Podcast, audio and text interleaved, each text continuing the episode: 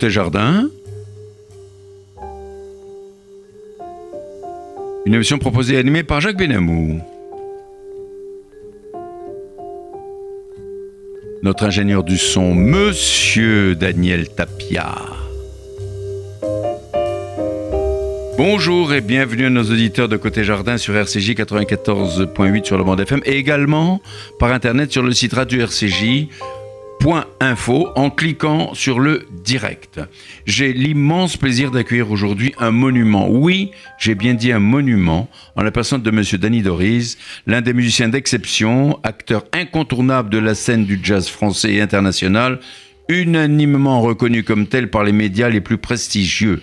En plus de musicien, à l'immense talent, il dirige avec un brio exceptionnel l'un des lieux les plus mythiques de Paris, le caveau de la Huchette qui fête aujourd'hui ses 70 ans. Ce monument est Monsieur Danny Doris. Danny Doris, bonjour. Bonjour. Danny Doris, vous avez, vous savez au fond de vous que je n'exagère pas en disant que vous êtes un monument.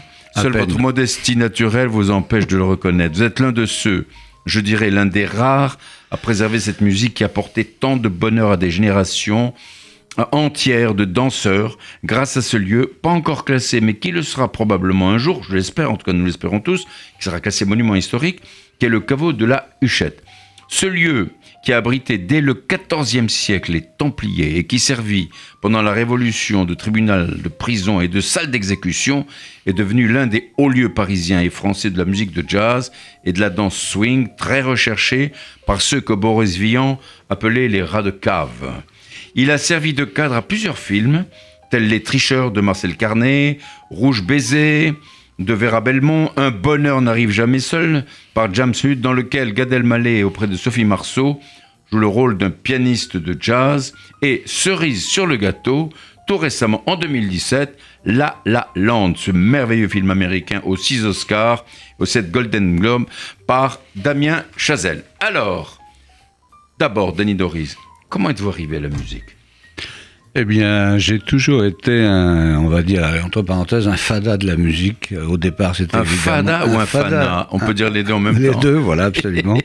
non, à quel âge vous avez commencé? J'ai commencé à faire de la musique à 3-4 ans. Je passais ma vie, mes, mes journées sur le piano familial. Tout le monde faisait la musique dans la famille là, non, personne, non, personne. Il y avait un piano comme ça, c'était oui, oui, oui, un, un, meuble d'ornement. Exactement. Et, euh, mais ma maman était artiste peintre, donc je pense qu'elle m'a donné ce côté artistique et de la peinture, je suis passé à la musique. Oui. Et j'ai toujours été passionné par la musique.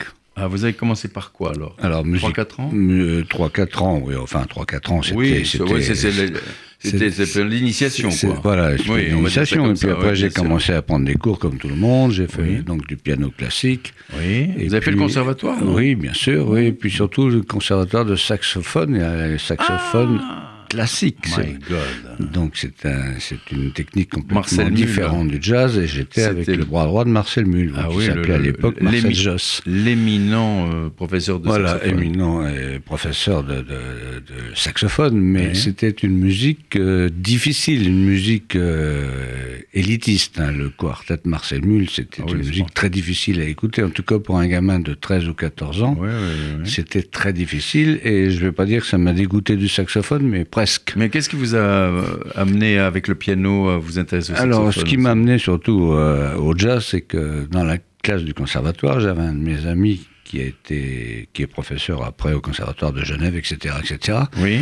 Qui m'a dit euh, Tu sais, le saxophone, c'est bien, mais viens un jour écouter mon père, il fait du piano bastringue. Euh, oui. Piano bastringue, c'est le piano, le, monsieur qui fait la main gauche, là, comme on dit. Oui, ce qu'on appelle la pompe. Tu vas voir, c'est une musique euh, drôlement plus sympathique, plus marrante. Plus... Bon, c'est vrai que quand on a 14-15 ans, on a envie de, bouger un peu. Mais le saxophone, c'est pas si mal que ça, quand même. Non, non, mais non, non, c'est formidable. Et aujourd'hui, vous êtes vibraphoniste. mais je, parlais du saxophone classique, ce qui est une musique plus, plus dure, plus difficile à écouter, quoi. Oui, tout à fait, moins accessible. Moins accessible. Et alors, euh, vous êtes arrivé, vous avez abouti au vibraphone, ce merveilleux instrument, mais qui est tellement facile à transporter parce que il est très, il est pas encombrant, etc.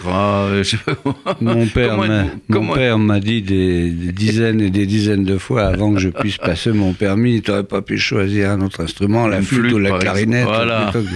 Nous emmerder à chaque fois, avant que je vienne te chercher la nuit, machin, etc. Et eh oui. Et alors, alors pourquoi le vibraphone alors? Comment eh bien, le, le, vibraphone, justement, on va parler de l'indicateur de cette émission, puisque le premier vibraphoniste que j'ai vu, c'est Monsieur Milt Jackson, ah, qui fait partie du ah, Modern Jazz Quartet. Absolument. Merveilleux groupe qui était un peu une espèce de, mélange entre le classique et le jazz, justement. Fabuleux.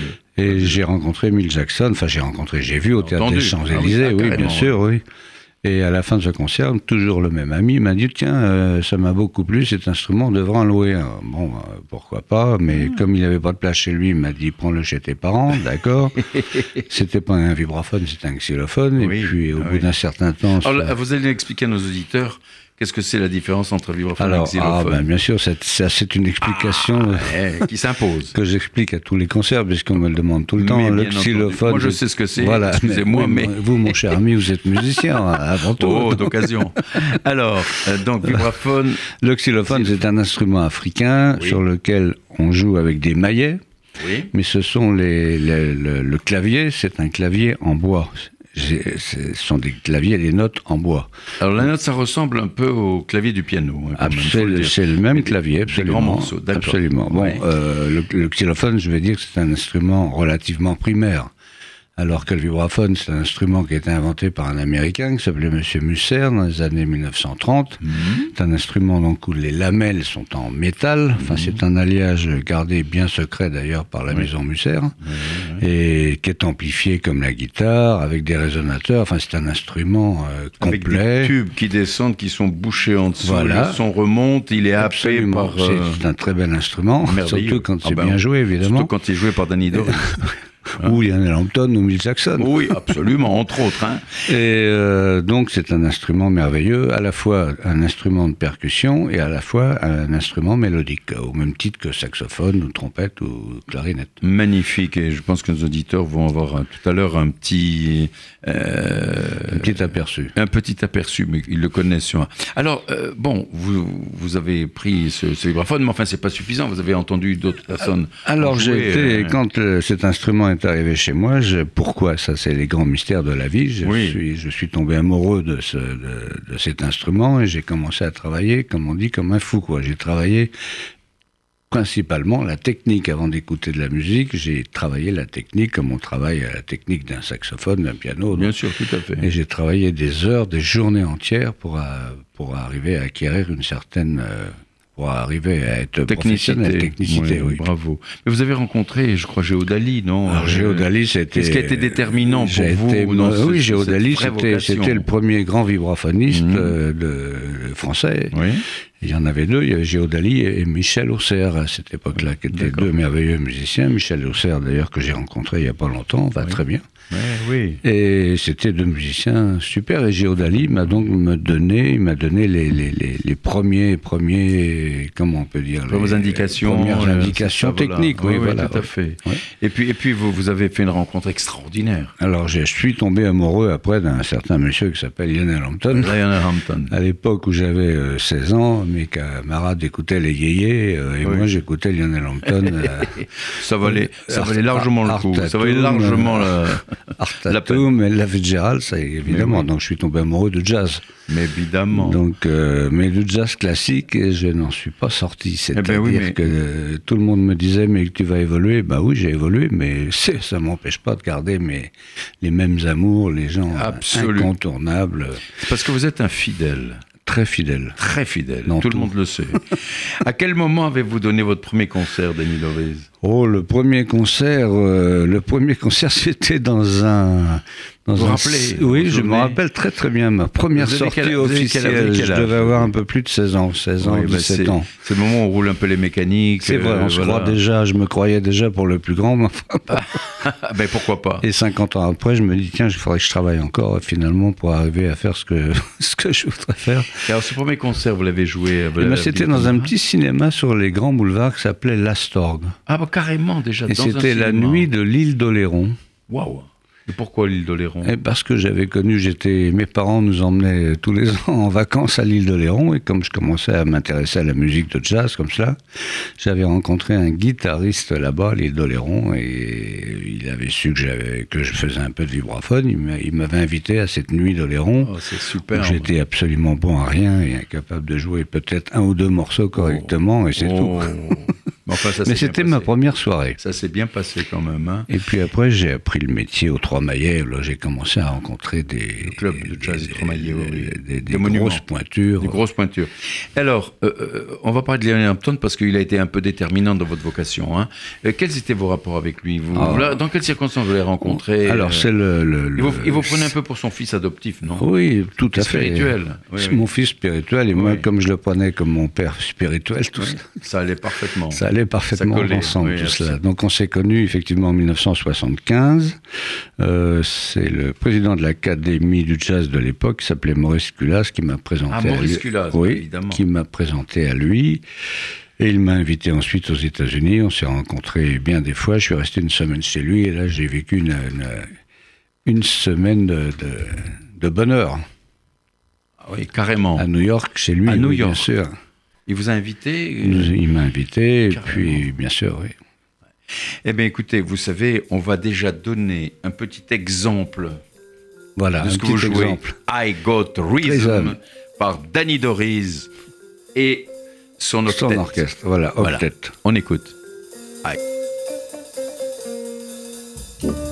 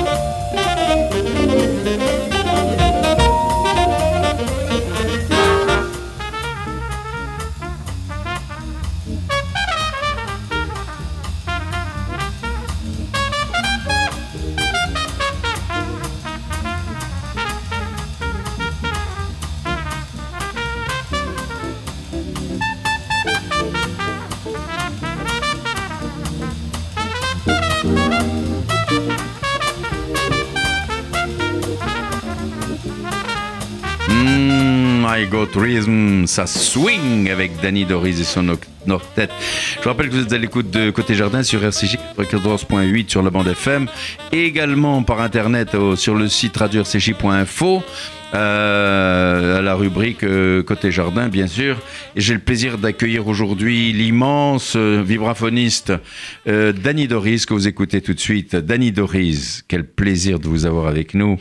Alors, quels sont les musiciens de jazz Quels sont les musiciens de jazz que vous qui vous ont le plus impressionné, hein, ou sinon influencé? Influencé, bien sûr, le premier, le plus grand, c'est euh, Anton, évidemment. C'est évident. Et ça reste pour moi le, plus grand vibraphoniste de tous les temps. Oui. Bon, bah, après vous. Non? Vous avez le temps encore. Vous avez encore le temps. Hein moi, oui, j'ai encore quelques années. Quelques années. Et, oui, et ah, alors, il y a beaucoup de musiciens qui m'ont influencé, évidemment. Il y a Oscar Peterson, il y a Art Tatum, il, y a, bien sûr. il y a Harry Sweet Edison, il y a tous ces gens-là. Ah, enfin, Fantastique. Teddy Wilson, euh, voilà. Ben, il y en a toute une brochette. quel souvenir avez-vous de Stéphane Grappelli, le, Stéphane Grappelli, j'ai eu la chance de jouer avec lui pendant un certain temps. Au début, oui, pendant un ou deux, oui, deux petites années. Deux petites années en trio. Euh, ah c'était vibraphone, violon et son batteur. Ah on a fait beaucoup de, beaucoup, beaucoup de concerts. Il y avait une petite anecdote parce que j'ai, j'étais, j'étais très jeune, moi. Stéphane, il me dit un jour, tu sais pourquoi tu joues avec moi, Coco? Euh, Je dis non, Stéphane, je sais pas, parce qu'un vibraphone sur scène, qu'est-ce que c'est beau. Ah non, mais enfin, il, avait un humour, il avait un humour j'adorais. Merveilleux. J'ai bien connu Stéphane Grappelli aussi, et je connais son humour. Il était vraiment extraordinaire. Extraordinaire. Absolument. Alors, euh, vous avez parcouru le monde en musique. Hein. Quel est aujourd'hui le pays où la musique de jazz est la plus vivante? La France Vraiment, oui. Je hein. pense, Je crois, hein, je crois. Le caveau de la Huchette, c'est long. Ah ben ça c'est évident, mais ça non, mais c'est un, des seuls, un des seuls endroits où on peut quand même écouter tous les soirs du jazz classique. Absolument. Et c'est la musique que, que, les jeunes aiment, contrairement à ce qu'on veut nous faire croire. Euh, avec cette histoire du film La La Land, justement, il y a énormément de jeunes qui viennent au caveau de la Huchette qui sont complètement enthousiastes d'écouter la musique qu'ils écoutent parce qu'ils ne connaissent pas ce, jazz-là. C'est du jazz classique. C'est le jazz classique. Il ne faut pas avoir peur de le répéter. Mais absolument. Alors, mais vous, vous ne jouez pas seulement qu'à la Huchette, vous n'avez pas que à la Huchette. Bien sûr, bien vous sûr. faites des tournées, je crois. Dites-nous un petit peu, qu'est-ce que vous avez sur le feu là comme programme Sur le feu, mais on va faire le festival au mois de mars de Conakry, donc euh, c'est très intéressant. Donc on va souvent, enfin souvent, on va de temps en temps en Afrique. On a fait une merveilleuse tournée au Brésil avec un un merveilleux clarinettiste américain qui s'appelle Bob Wilber, c'était extraordinaire. Et puis alors, le, puisque c'est là prochainement, il y a une, un Nemours, il y a le Nemours de jazz depuis plus de 20 ans. Nemours en Seine-et-Marne. C'est exactement, euh, oui peut-être en Seine-et-Marne, c'est ça, oui, oui, tout à fait. absolument. à quelle date euh, ah, Ça c'est le 14 avril, et c'est un, c'est un dîner de jazz qui existe depuis une vingtaine d'années. Wow. C'est du Vous êtes l'invité d'honneur. Mais je suis le programme depuis, depuis euh, bah, de, nombreuses années, oui. Oui, c'est formidable. Donc, on et, écoute du jazz. Et, qu'est-ce que vous avez encore comme, comme autre, euh, comme autre Alors après, on va, faire, on va faire des tas de festivals. Euh, on va faire revenir notre ami grand saxophoniste Scott Hamilton. Ah oui, bah, après, bien on sûr, va à Montauban. On va au festival de Corbeil qui dure 15 jours. Avec d'ailleurs Scott Hamilton et puis Marcel Azola, formidable ah, accordéoniste. si, on a, si on a le temps, on écoutera un petit morceau tout à l'heure. Et puis aussi, il ne faut pas oublier qu'avec Manu Dibango, on tourne ensemble depuis maintenant une dizaine d'années. Oui. Et que Manu fait, continue bien sûr à faire sa musique africaine. Mais c'est aussi avant tout un musicien de jazz. Il adore le jazz. Mais bien sûr. Et euh, nous avons un groupe euh, et on joue les succès à la fois de Béchette et de Lionel Anton. On, va écouter un extrait tout à l'heure, mais vous avez aussi le Five O'Clock Jazz Group qui passe chez vous. Alors, le Five O'Clock Jazz Group, ça me dit quelque chose. Ça, il me semble que je le connais, mais il nous a délaissé un peu là. Mais il va revenir. Il avait perdu l'adresse. Oui, il avait perdu l'adresse, mais il va revenir. Mais il va revenir le Five O'Clock. Ça, ça c'est sûr. Alors, Danny Doris, Danny Doris, que j'ai vraiment l'immense plaisir d'accueillir. Nous allons revenir maintenant au caveau de la Huchette. Pouvez-vous nous décrire un peu terre, ce caveau, ce, lieu mythique. Alors, c'est quoi Alors, ce lieu mythique, c'était. Le caveau de la Huchette, ils viennent, ils descendent, ils écoutent la musique, ils dansent, c'est la rade cave, etc. Mais c'est quoi? Alors, ça a été créé en 1946, quand les Américains sont arrivés, bien sûr, après la guerre. Euh, les premières boîtes de saint Oui, mais ça existait, c'était un lieu qui existait déjà depuis la Révolution. Une espèce de, oui, mais c'était un espèce de cabaret où, au fond du bar, d'ailleurs, il y avait une petite estrade où se sont produits à l'époque Brassens, les, les premiers sketchs de Roger Pierre Jean-Marc Thibault, les frères Jacques, etc. etc. Chansonnier, oui. Chansonnier, oui. Et le premier orchestre de jazz qui a joué donc en 1946, c'est Claude Bolling, qui était, comme on dit à cette époque-là, en, culotte courte, donc il était ah très très jeune. Et puis après, il y a eu le célèbre Maxime Soruy, qui est resté plus d'une décennie au caveau de la Huchette, ah une décennie, qui a joué presque tous les soirs.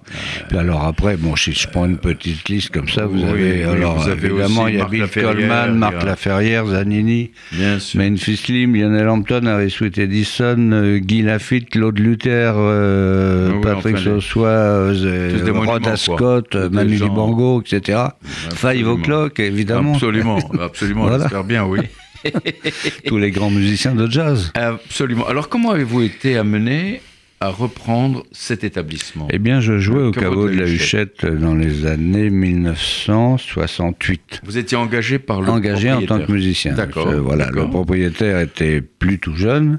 Il avait l'âge que j'ai aujourd'hui, d'ailleurs. Mmh. et il m'a dit je, je suis fatigué, euh, je veux absolument vendre. Et à cette époque-là, moi, je cherchais un établissement pour m'installer, pouvoir, pour pouvoir jouer quand j'avais envie de jouer dans un club à Paris. Donc ça tombait très bien.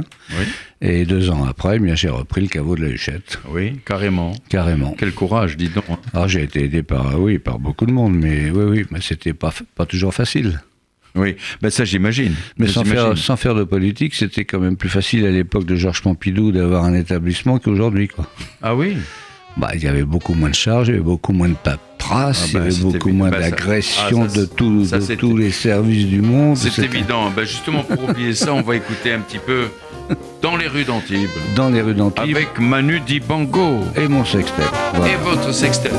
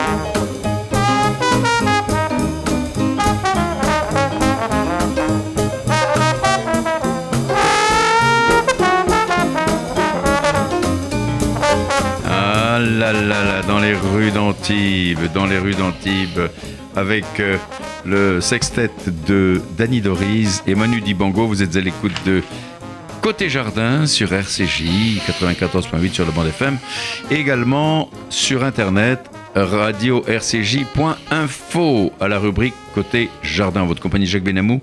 J'ai l'immense plaisir d'accueillir aujourd'hui ce musicien de jazz international que tout le monde connaît, monsieur Danny Doris. Alors, Danny Doris, on a commencé à parler du caveau de la Huchette. Vous m'avez dit que vous l'avez repris le flambeau dans les années 60 et 10, le 23 janvier 1970. Ah ben, vous avez fêté alors donc le l'anniversaire de votre reprise, hein, indépendamment. Alors, Qu'est-ce qui se passait un peu avant la guerre, déjà, dans ce caveau Alors, il, il, paraît, il, paraît, il, il, paraît que les premières caves de jazz euh, en sous-sol, donc comme dit cave, c'est en sous-sol, oui, oui, bien sûr. Euh, auraient existé justement pour euh, qu'il n'y ait pas de bruit à l'extérieur en raison des événements qui se passaient en France. Oui, bien sûr. Et qu'à ce moment-là, peut-être qu'au caveau de la Huchette, il y aurait eu, les gens venaient danser la Java, paraît-il. Ah oui, la Java, oui, moi, oui, Moi, je ne suis pas tout jeune, mais non plus, j'ai pas non plus 90 ans, donc je ne sais pas en 1930 être loin, ce qui se passait hein. réellement au caveau de la Huchette. Quoi. En tout cas, ça s'appelait le caveau de la terreur à l'époque. Oui, et pourquoi? Et, et, c'est devenu le caveau de la Huchette C'est vous qui avez donné ce nom-là Non, c'est mon prédécesseur, quand il l'a ouvert en 1946, qui a appelé ça le caveau de la Huchette. Euh, carrément. Et alors, vous avez euh, énoncé tout à l'heure des noms de chansonniers célèbres qui sont passés comme voilà. Ferré, Francis Lemarque, les frères Jacques, Yves Robert, Roger Pierre, Jean-Marc Thibault. Ça devait être formidable. Vous avez connu cette époque, vous? Non. Non, vous n'avez pas connu. C'est vrai que vous êtes un gamin. Alors, à l'heure actuelle, et quels, sont, quels sont les jours et heures d'ouverture du caveau Alors, de écoutez, c'est très simple, c'est ouvert toute l'année, tous les soirs, à partir de 21h. 365 jours 3... sur 365. Sauf le, jour de, sauf le 24 décembre, voilà. Voilà, le soir de Noël. Mais c'est tout, sinon c'est tous les soirs sans exception. Et des musiciens tous les soirs. Avec une programmation vivante. Exceptionnelle, des musiciens de tous les pays du monde, euh, des Russes, des Belges, des c'est extraordinaire. Les Américains, etc., etc. Alors comment euh, euh, c'est vous, c'est vous-même qui faites la programmation, je présume. C'est moi. Sur, maintenant... selon quels critères euh, Et maintenant, vous disiez Maintenant, mon fils aussi qui m'aide un peu, puisque c'est un, comme je dis toujours, j'ai des enfants, c'est devenu un caveau de famille, en fait. ça, c'est pas gentil. et, bon, quels sont les critères, si vous voulez, de, eh bien, c'est les critères, choix, de, choix de, C'est de jouer impérativement pour la danse, puisque le jazz, le, jazz au début, les orchestres comme Cambesi, tous les gens-là, Benny Goodman, c'était des orchestres de danse. Et il y a au caveau, euh, les gens viennent écouter, mais ils viennent aussi danser, bien entendu. Et il y a, il y a eu à une certaine époque des danseurs absolument extraordinaires. Euh, Slim, entre autres, qui faisait du, ce qu'on appelle le bebop acrobatique avec sa partenaire Gigi de l'époque. Ah oui, eh ben bien sûr, sa fameuse Gigi, que tout le monde connaît, qui est sur tous les écrans, n'est-ce pas? Écoutez, on va écouter maintenant, parce que c'est un vrai plaisir, on va écouter, on va vous écouter jouer Danny Doris avec euh, Marcel Azola, une très jolie balade, Please send me someone to love.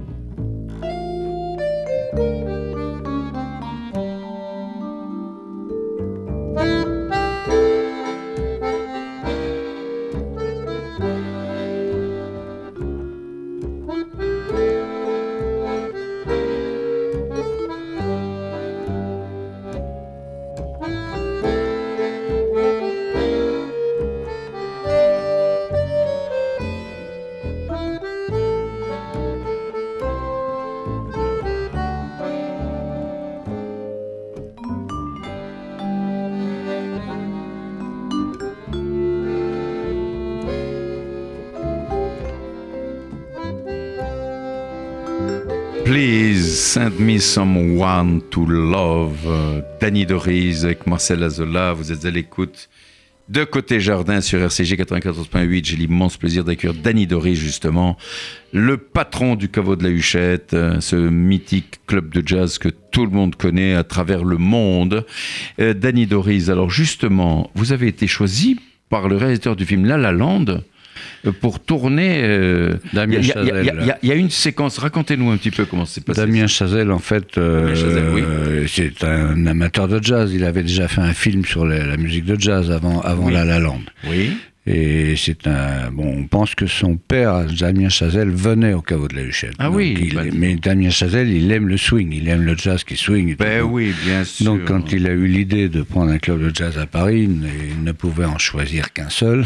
Ah, le caveau, de, la Huchette. Ça tombe sous le sens. Donc ça nous a amené beaucoup, beaucoup de monde en plus, puisque c'est une publicité mondiale en fait qu'on a eue. C'est absolument extraordinaire. fantastique. Et puis alors on a eu un petit événement en début 2017, c'est qu'on a appris qu'il y avait un, un, étudiant anglais dans les années 60 qui faisait des études à Paris. Euh, à la Sorbonne et il est tombé amoureux du caveau de la Huchette. Il venait au caveau tous les soirs et quand il est rentré chez lui à Liverpool, il a, il a créé, recréé le caveau de la Huchette. C'est hein. devenu The Cavern qui est aussi célèbre à Liverpool que la Tour Eiffel à Paris, tout simplement parce que c'est à cette caverne que se sont connus les Beatles. Qui sont démarrés là-bas. Qui ont démarré là-bas. Ils ont fait leurs 300 premiers concerts là-bas. Donc ils se sont connus là-bas. Ah, ils sont connus carrément là-bas. Ce qui veut dire que si le chaos de la Huchette n'avait pas existé, euh, il n'y aurait peut-être pas eu de caverne et les Beatles n'auraient peut-être jamais existé. On n'aurait pas eu de Beatles. Et nous avons eu le plaisir d'aller jouer à Liverpool l'année dernière, donc pour le 60e anniversaire de cette caverne, en même temps que le 70e anniversaire du caveau de la Huchette. Voilà. C'est extraordinaire. Alors dites-moi, qu'est-ce que vous avez sur le feu actuellement? Alors on a surtout l'anthologie qui est sortie. L'anthologie que je vais montrer voilà, à nos amis auditeurs. Voilà. Voilà, trois CD chez Frémo, trois CD où vous retrouvez des tas de musiciens depuis 50 ans. Oui, 1965-2017. 2017. Donc oui, je la montre à nos auditeurs qui regardent par Internet. Je ne vais pas vous les citer, ils y sont presque tous. Oui, c'est euh, fantastique. voilà, absolument, c'est vraiment fantastique. De Memphis Slim à Bill Coleman, etc., etc. Génial. Voilà. Absolument génial. Donc ça, c'est ce que vous avez actuellement, c'est ce sur quoi vous, vous parlez. Euh, et indépendamment de ceci, euh, indépendamment de cette anthologie, qu'est-ce que vous avez comme projet futur, rapide, maintenant? Eh bien, ce festival, là, à Conakry, le mois prochain. C'est le mois prochain C'est le mois prochain, oui. voilà. Et, vous, avez, vous êtes invité par qui? Par les autorités là-bas? Oui, oui, bien sûr, oui, on oui, oui, tout à fait. Oui, bah c'est extraordinaire. Et, vous, et, quel public vous avez à Conakry?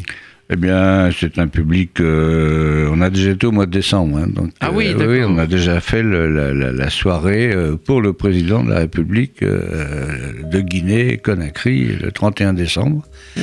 Et nous avions évidemment. Vous étiez, vous étiez à la présidence de la République là-bas Oui, tout à fait. Vous avez été reçu, etc. Avec voilà, avion privé, machin. Comment ça se passe Non, là? non, on n'a pas eu d'avion privé, mais on était dans un très bel avion, c'était parfait. Et c'était surtout une très très belle soirée, merveilleuse. Il faisait 45 degrés, c'était très bien. Qu'est-ce qu'il y avait comme invité? Comme invité. Euh, tout le corps diplomatique. C'était, oui, oui, tout, les, tout le, le, gratin. Le, gratin, comme on dit. Euh, guinéen. Guinéen et non pas dauphinois. Oh, oui. de, la Guinée, les ministres, les députés, il y avait même l'opposition guinéenne, on m'a dit, qui ah était présente. Donc, voilà. Et donc, si vous font revenir, c'est qu'ils ont pris goût. C'est qu'ils ont aimé, et voilà, donc on va être obligé d'y aller de temps en temps maintenant. Ah ben, écoutez, je, je, je, vous souhaite vraiment de, d'y aller très souvent, mais pas trop quand même, rester un peu chez nous en France. Rester un peu à Paris, rester un peu au caveau de la Huchette. Ah bah, on sera à Paris, bien sûr, bien sûr. Hein, qu'on puisse vous écouter beaucoup plus souvent. Eh bien écoutez, euh, nous arrivons au terme de notre émission, on pourrait parler encore pendant des heures. on reviendra, on reviendra, j'espère bien. cher ami. Mais j'espère bien. Et on vous, attend au caveau de la Huchette, surtout, Mais je viendrai euh, avec sans le five o'clock. Avec plaisir, je viendrai avec joie. voilà, ben Danny Doris, je vous remercie. Merci, beaucoup. de votre présence. Et je vous rappelle que vous êtes à l'écoute de Côté Jardin sur RCJ 94.8 sur la bande FM et également par internet radio-rcj.info à la rubrique Côté Jardin. Voilà. Euh, Jacques Benamo, votre compagnie. Je vous donne rendez-vous à notre prochaine émission avec une surprise. Au revoir.